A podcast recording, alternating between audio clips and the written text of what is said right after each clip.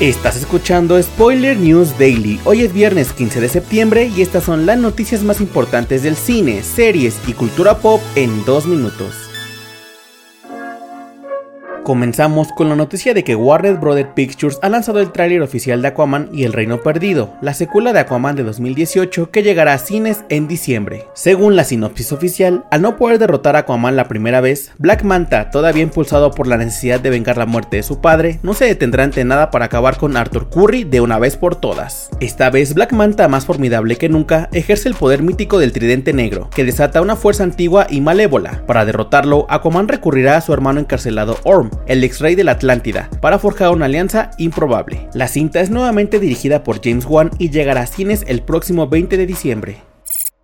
En otras noticias, Prime Video reveló el primer vistazo de la serie Mr. and Mrs. Smith, que llegará a su catálogo en 2024. Protagonizada por Donald Glover y Maya Erskine, la serie se basa en la película homónima de 2005, que fue protagonizada por Brad Pitt y Angelina Jolie. El elenco además incluye a Micaela Coe, John Torturo y Paul Dano. Glover creó la serie junto con Francesca Sloan, quien sirve como showrunner.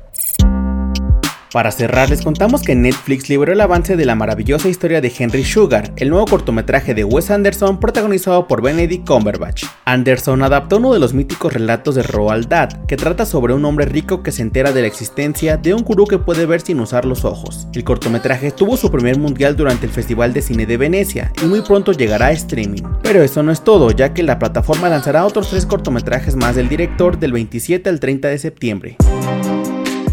Esto ha sido todo por hoy. Recuerda seguir este podcast donde sea que lo estés escuchando para enterarte de cada nuevo episodio. Si te gusta nuestro podcast, suscríbete, califícanos y recomiéndanos. Yo soy Mike Stopa y Spoiler News Daily es una producción de Spoiler Time y Posta. Hasta el lunes.